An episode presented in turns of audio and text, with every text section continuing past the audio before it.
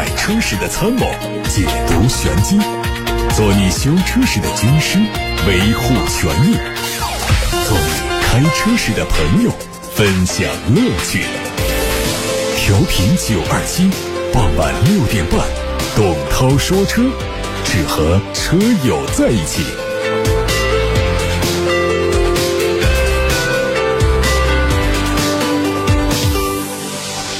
各位晚上好，我是董涛，欢迎在六点半到七点半听董涛说车的直播。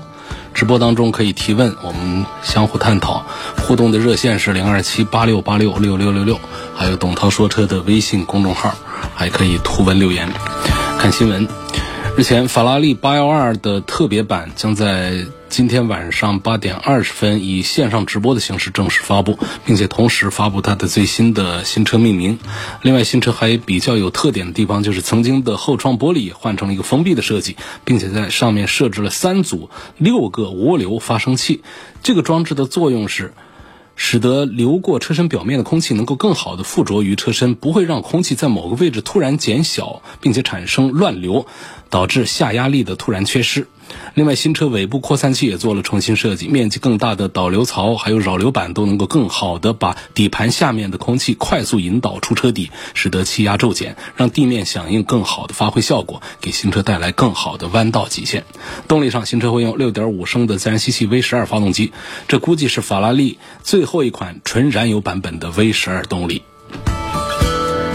外面还说，宝马全新二系很可能会在今年投产，但是全新二系的性能版本 M2 酷配将在明年底投产，到后年才能上市。全新的 M2 酷配基于全新的平台，将维持现有的后轮驱动形式，用的是经典的 3.0T 直列六缸发动机。一家网站透露的消息显示，宝马全新代号为 G87 的 M2 量产车会在。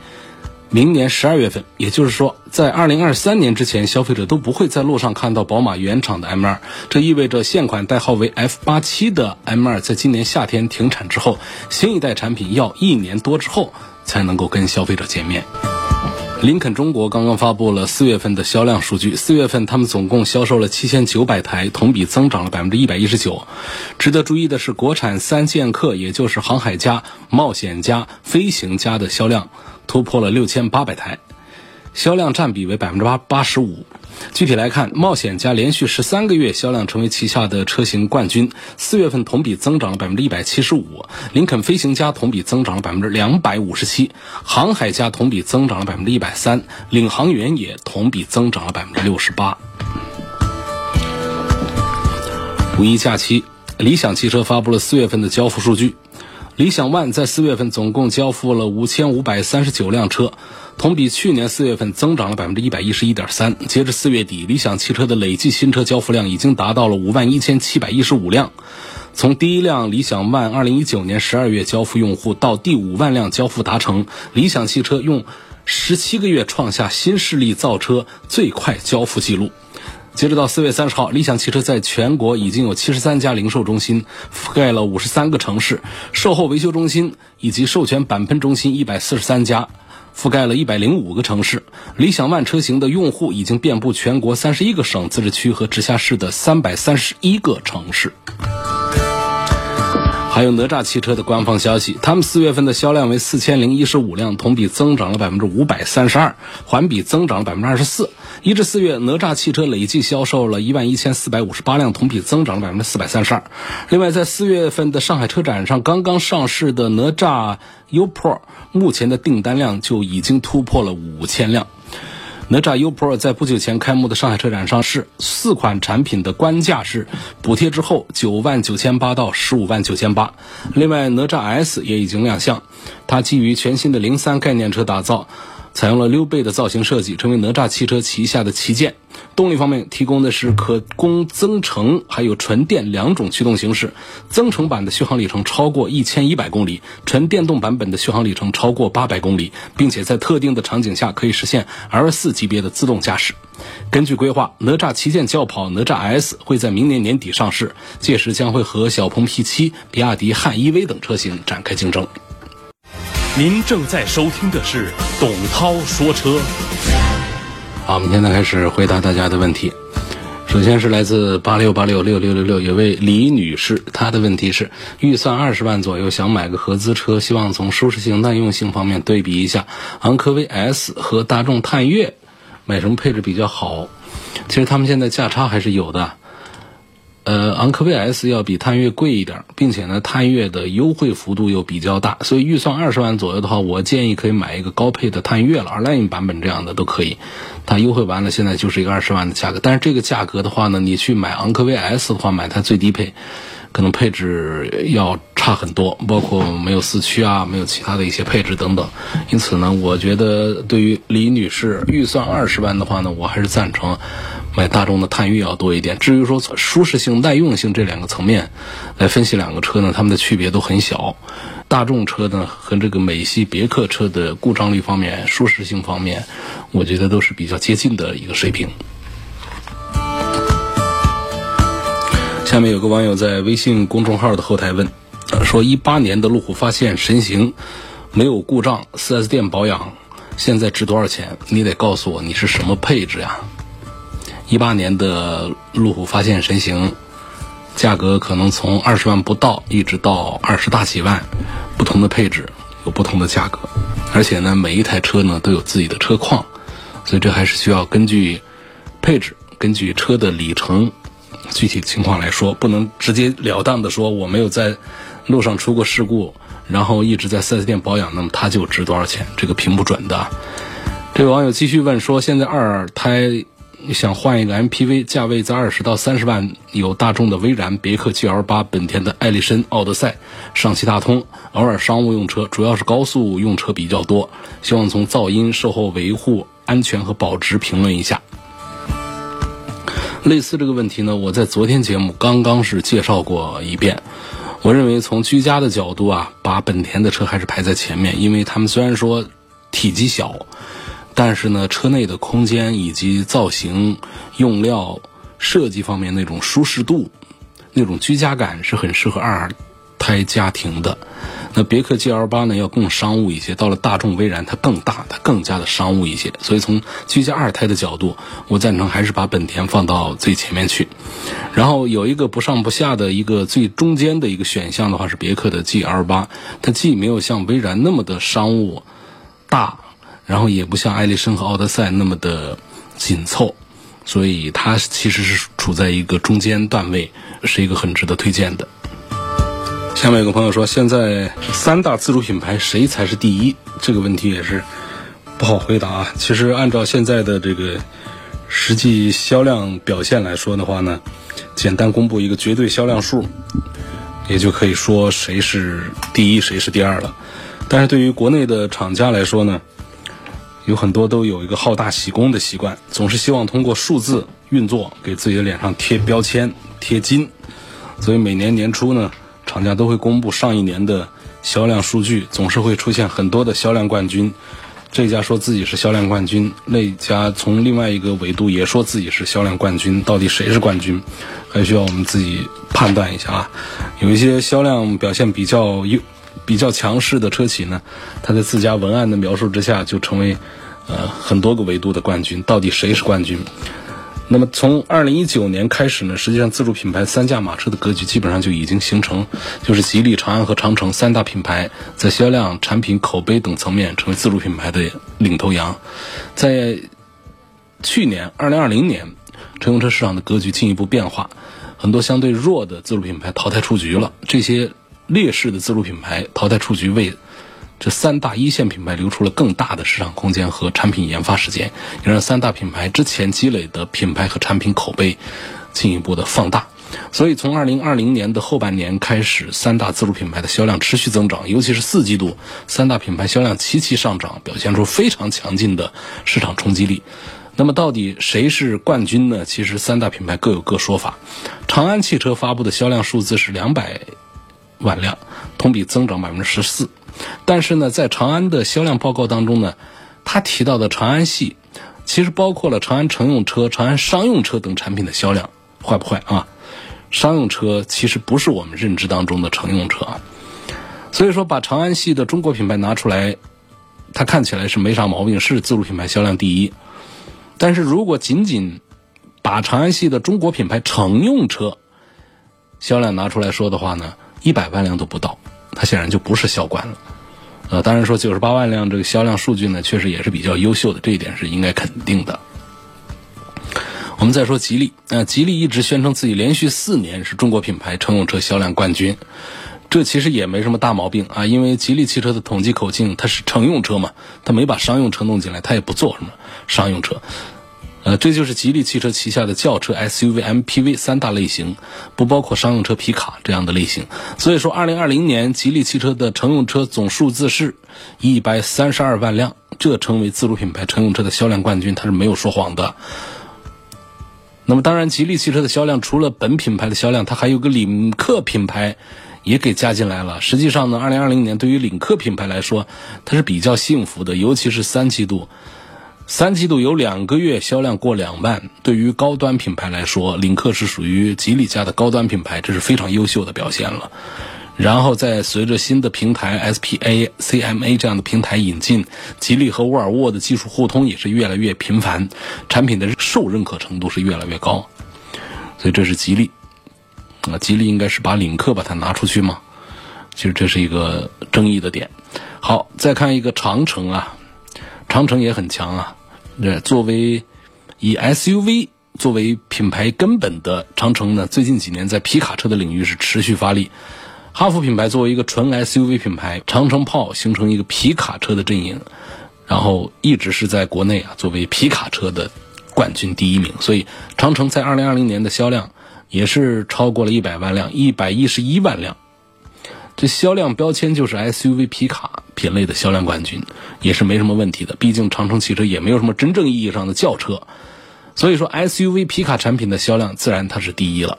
那听出来没有？是不是其实是吉利、长安、长城三大品牌自己发布的销量冠军，这个数字的统计口径是各有不同啊？所以各家呢都有自己的切入角度和参考标注，在各自擅长的领域自称为销量冠军，拿出来说呢，其实也没有什么大问题。大家似乎甚至都不太反感，毕竟呢，这三大品牌的销量都很优秀，已经是成为自主品牌的代表，而且他们拿出来的数据都是真实的，只是统计的口径不一样，所以且饶过他们吧。所以，如果要问我们国内的自主品牌哪几家强的话，就是我刚才说的三个啊，排在最前面：吉利、长安还有长城。有位网友问：十五万元以内续航里程比较长的纯电动车，你推荐哪一款？十五万以内续航里程通常在五百公里以下啊，五百公里左右，这算不得了了。所以，续航里程什么叫长？按照现在的。一个行情的话，我觉得六百公里以上才能算得上长，五百公里都算是一个正常。因为标称的里程跟实际的里程之间还会有很大的折扣和差异，所以大家如果说心里想的是四百公里就行了，但实际上它只能跑出两百多公里的时候，你就会觉得有烦躁、有焦虑。那么，在今年的上海车展期间，倒是有一款车吸引我们注意，几何 A Pro 这个车补贴之后的价格。从十一万多到十八万多，然后这一次的迭代升级呢，几何 A Pro 外观设计、配色都有调整，尺寸和动力都得到了升级，尤其是续航里程，它的 NEDC 工况续航里程可以达到六百公里，打个对折还有三百多公里呢，这个数字还是不错的啊。全新升级的几何 A Pro 这个其实可以推荐给这位朋友，它的价格可以十五万以内是可以搞定的。希望谈一谈新款的丰田塞纳。丰田塞纳，大家现在最熟悉的平行进口的版本是第三代，那么第四代呢？去年就已经出了，但是在中国市场上是没有。而且呢，在我们明年应该是广丰和一丰都会同步的国产塞纳，当然 V 六的发动机肯定是没有了，要用的是就现在大家在丰田车上很常见的2.5的自然吸气配电动机组成的混合动力。我们讲一讲啊，这个第一代呢是在九十年代末在北美市场发布的第一代塞纳，应该说美国北美地区啊是丰田塞纳的福地啊。诞生之初主打美国市场，一直到现在美国都是它最大的市场，所以它最新一代的第四代塞纳也是在去年五月份发布，就发布会的地点就选择在北美。看见没啊？它在哪个市场上收益最大，它的发布会就在哪儿做。你想，这个奔驰的 S 在中国市场是不是卖的最火最多呀？所以，奔驰全新一代 S 的发布会历来都是在中国做。那塞纳这样的车呢，它在北美卖的好，所以它的全新换代的发布会呢，就会在北美地区来做，是在二零二零年的五月份做的。我们刚才讲，第一代塞纳是在九十年代末发布的，这个车呢，其实就是当年的凯美瑞的平台打造的，然后就整体外观就像子弹头一样的，动力用的也是 V 六呃四速的变速器，它一上市就打败了所有的竞争对手，成为北美地区 MPV 的销量冠军。就在那个时候呢，本田也顺势的推出美版的奥德赛，来跟塞纳做竞争。然后第二代的塞纳呢，是在2003年在底特律车展上亮相的。第二代比第一代更大，车内提供了七座和八座两种布局。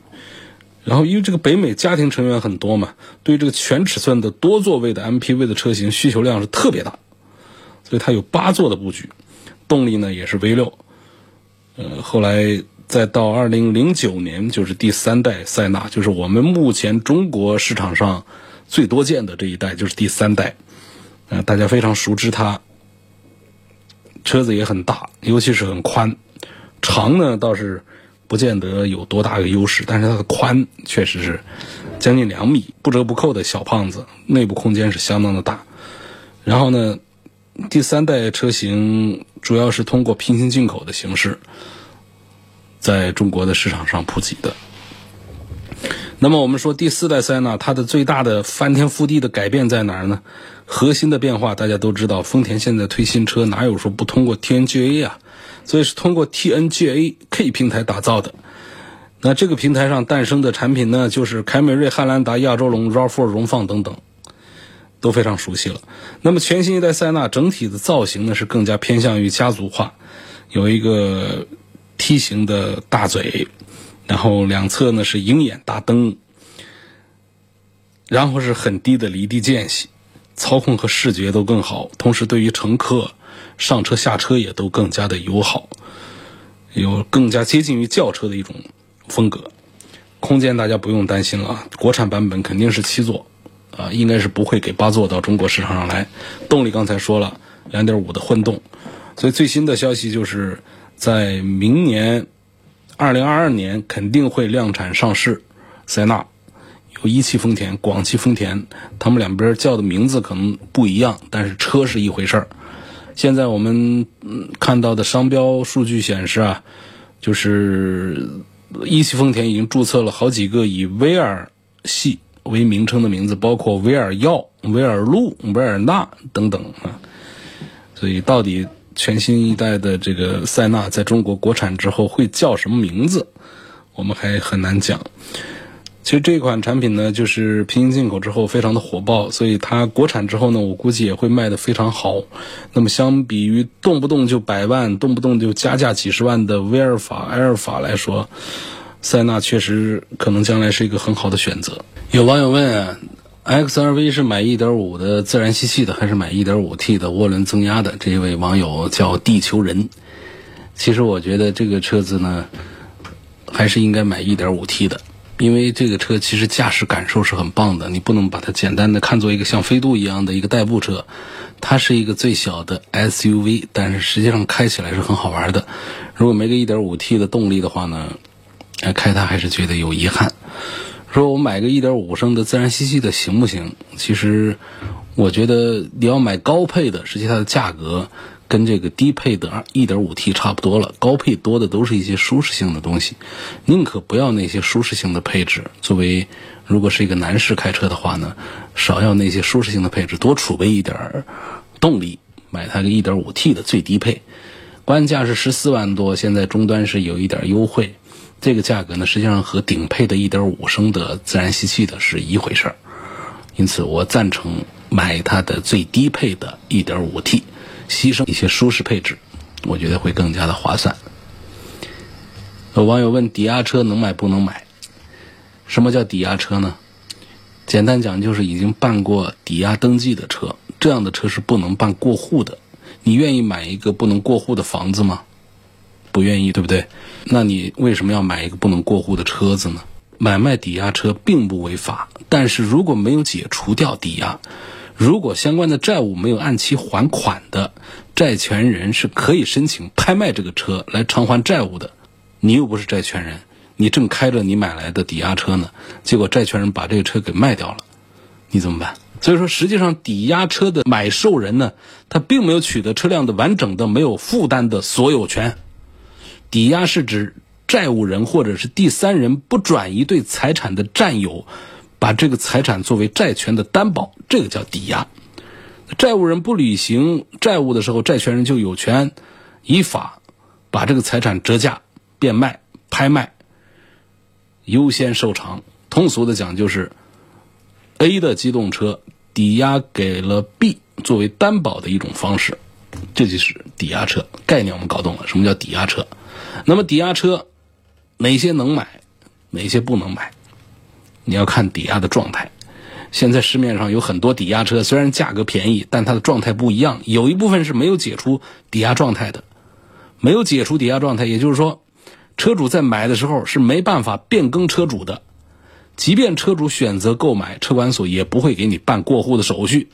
所以买这种状态下的抵押车是非常大风险的。如果车主只是想用车的话，你可以尝试租车嘛，干嘛要买一个这样的车呢？那么哪一种？抵押车能买呢？仍处在抵押状态的车最不建议买。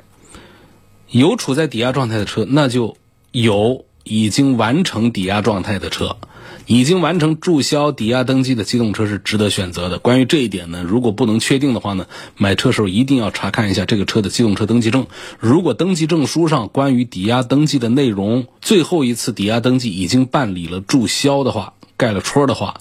就说明这辆车的担保债务已经履行完毕，就不再属于抵押车了。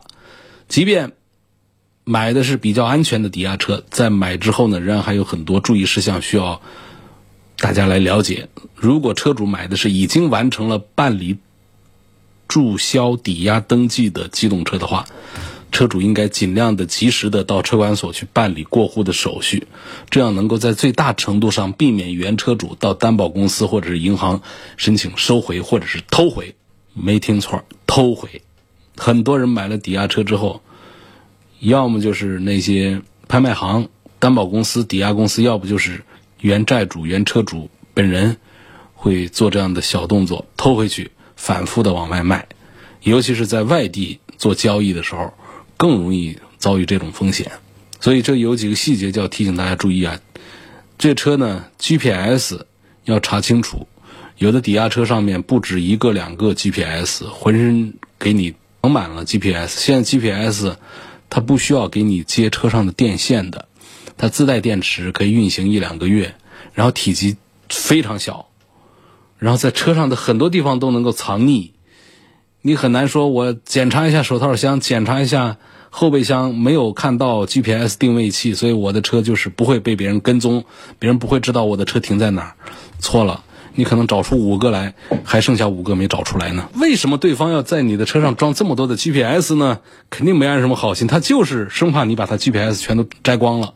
只要有一颗 GPS 还在运行，那么你的车停在哪儿，别人都有可能把它给。揪出来，找出来，找出来之后呢，钥匙他可能又配了一把，而你呢又粗心大意，没有换掉原车的锁，那么他可能把你的车就是顺利的开走了。然后呢，即便是抓到了，现场怎么样，运气不好碰到了你，他也可以说这就是我的车呀，没说错啊，那本上写的是人家名字，人家还说你偷了车呢。所以这种情况下就是很麻烦的。那么，如果一定要买这样的车的话呢，就是第一呢，你尽量的是买已经办理了注销抵押登记的车，然后就是把车上的 GPS 全找干净，这是一个非常费劲的活儿啊。然后把原车的锁、门锁、电门锁，通通的给换掉，这是至关重要。然后还有车况的检查。啊，包括说发动机啊、变速箱啊、底盘呐、电瓶啊，各种方面有没有大修啊，都是需要有专业人士的陪同下看车来了解。所以，总之呢，就是尽量的不要触碰这样的抵押车。我们不要用一种占便宜的、贪便宜的心态，我们就不容易被别人占便宜。车辆的来源问题非常的重要啊，有一些抵押车呢，它还是法律不管的一种状态，甚但是有一些甚至直接就是假抵押状态，它实际是一个赃车的状态，以抵押车的名义便宜卖给你，我们拿到手里，这其实是违法的。就说到这儿吧，感谢大家关注，感谢这位朋友提出这个话题，非常好啊。下一个问题问大众的朗逸值不值得买？朗逸值得买，因为它在产品力上的表现还是很不错的，在武汉地区也有差不多两万多的优惠，空间又大，而且很省油。主要缺点在于配置表现比较差，嗯，然后还有车子的内饰部分的塑料太多，影响档次感。但是总体来讲呢，还是非常适合普通的工薪家庭啊，作为日常代步的上下班的工具来用。十万元这个价位呢，家用车的需求量是非常大的。冠军呢是日产的轩逸，然后朗逸呢跟这个轩逸相比呢，总销量是略差一点儿，但是呢，在紧凑型的轿车当中，它的空间表现是相当不错的。它有两个动力，有1.5升的四缸的自然吸气，还有一点四 T 的涡轮增压。涡轮增压的动力表现就还可以，我赞成买这个多一点。那1.5升的我也试过的，实在是呃太慢。加速太慢，变速箱的换挡也不积极，动力输出呢大的延迟，开起来非常的慵懒的一款车。不过好在它比较节油，并且它的动力比还比较顺，比较平顺，没有闯动感。所以我还是赞成买个朗逸，然后买它的 1.4T 的版本吧。它的干式的双离合变速箱呢是它的一个缺点，就在于它的低速行驶有顿挫感，散热方面是先天的不足，影响了一些稳定性。啊，这是一点四 T 的这款朗逸的一个事儿。今天就到这儿，感谢各位收听和参与晚上六点半到七点半钟直播的董涛说车。